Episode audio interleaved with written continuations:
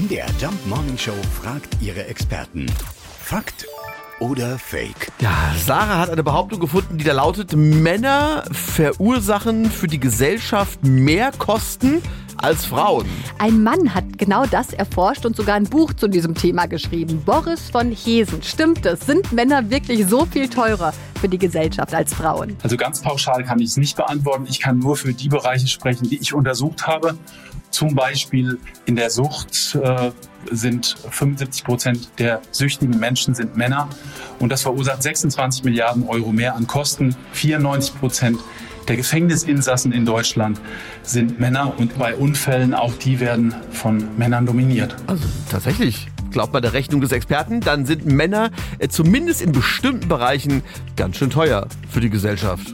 Ich ergänze, ihr seid uns lieb und teuer. Das gehört ja irgendwie zusammen. Das ist ein Luxus, den man sich leistet. Fakt oder Fake? Jeden Morgen um 5.20 Uhr und 7.20 Uhr in der MDR Jump Morning Show mit Sarah von Neuburg und Lars Christian Kade.